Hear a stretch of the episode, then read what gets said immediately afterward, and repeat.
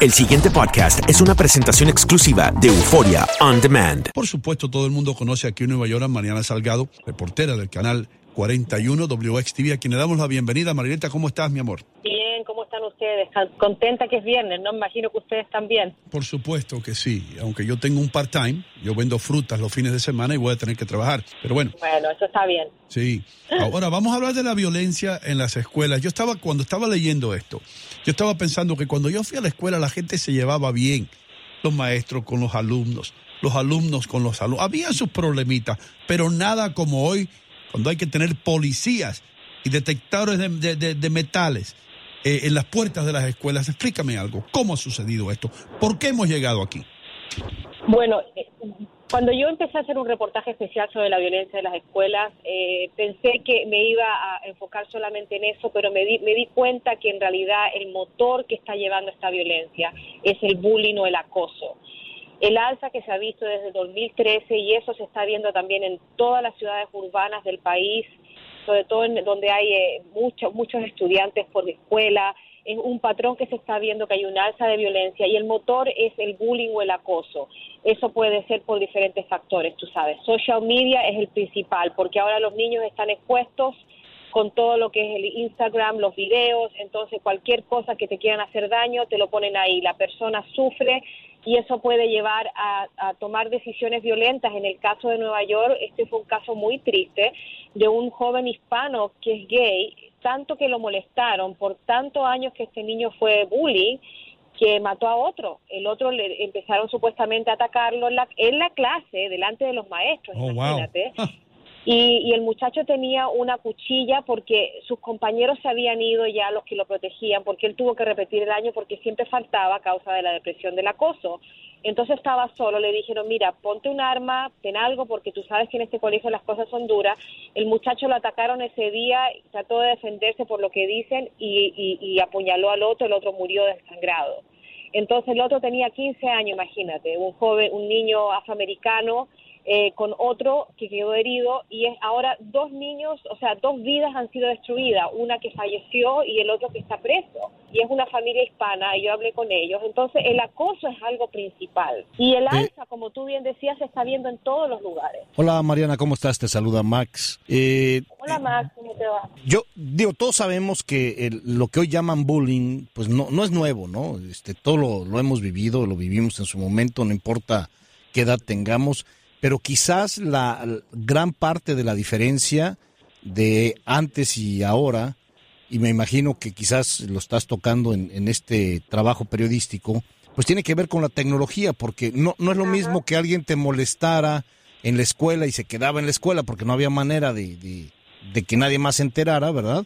a la manera en que hoy todo se graba, todo se monta en redes y ya no es solamente el bullying escolar, sino caemos eh, en, poner en ridículo a las personas y quizás esa parte es la más grave, ¿no? Estás totalmente de acuerdo y lo acababa de decir yo, que es la, tecnología la culpa que tiene. Hay gente que se sufre porque no le han hecho muchos likes en Facebook. Y, ustedes se pueden, no, yo sé que se iban a reír, pero ¿sabes qué? Yo estoy haciendo ahora un, un reportaje que voy a empezar sobre el suicidio entre jóvenes y se ha visto el fenómeno que están tan metidos en su mundo, en Facebook, en todo lo que es social media, creen que esa es la verdad. Después cuando los sacas de eso como que bien, se, ponen deprimidos. Ese es otro tema, pero sí, definitivamente la, la tecnología es, es el vehículo principal de, de, esto que está pasando, porque cuando nosotros éramos chicos siempre estaba el gordo que le decía y el guatón, el que, el, que supuestamente no, no era rápido aprendiendo le decía la tortuga lenta o el lento. Siempre uno ha, ha visto el bullying, es verdad, pero nunca que te, que te, te ridiculizaran de una manera que te pongan en un teléfono, que todo el mundo te pueda ver, tus compañeros, y los, los estudiantes pueden ser crueles y desde chicos. Entonces, eso es lo que está pasando. Mariela, y justamente eso lo hemos conversado en infinidades de oportunidades acá en Buenos Días América eh, y, y, expuesto, ¿no? Mi experiencia porque bien tengo muy poco tiempo en este país y una de las cosas que más me aturden y me preocupan es la inclusión de mi bebé a un nuevo sistema y a nuevas culturas, porque quizás eh, eh, una mala cara o un juego, un mal juego eh, de mal gusto, quizás es, es muy usual en otras culturas y no es en la nuestra, en fin, ¿no? Para que él le comience a entender, tiene solo tres años, de qué se trata todo esto. Y el bullying, el maltrato, todo esto está en la cabeza de los padres. No sé si te pasa con tus hijos, con tus sobrinos, con, con tus bebés más cercanos. ¿Y cómo combatir eso o cómo comenzar a digerir todo esto? ¿Cuál es tu mejor recomendación? esa, esa, es una buena recomendación, eh, una buena pregunta, disculpa. Y, y, y bueno, eh, para estar claro, eh, un 43% para que sepan ha aumentado la, la posesión de armas en las escuelas en Nueva York. Eso es para que tengan una idea. Y el bullying en un 30% y es una tendencia que se ve nacional. ¿Qué se puede hacer? Bueno, el Departamento de Educación después de la muerte de este joven ha, dado recomendaciones, se pusieron las pilas y lo que han creado es un portal por internet para que los padres puedan eh, y los, los, que son víctimas también, eh, reportar las acusaciones. Eso no va a estar listo hasta el año que viene, se va a demorar un poco. Pero también que las personas puedan transferir a sus hijos de una escuela. Si un niño está siendo eh, abusado, que inmediatamente autoricen el transfer. Eso se va a hacer ahora en Nueva York. Eso es uno de los cambios.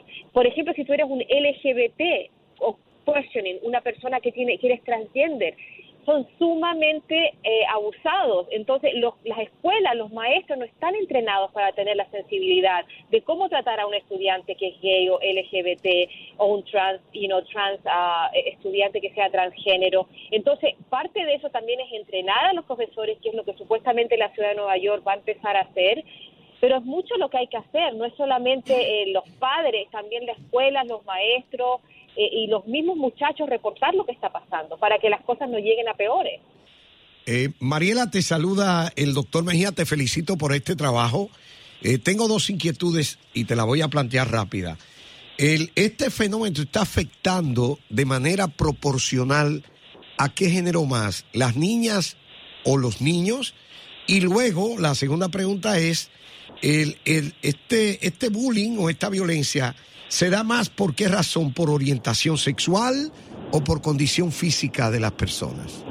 No, no tengo la cifra en cuanto a niña o niña no lo han desglosado, no he visto los estudios que lo hayan desglosado. Lo que sí le puedo decir, doctor, es que está pasándole a todo el mundo.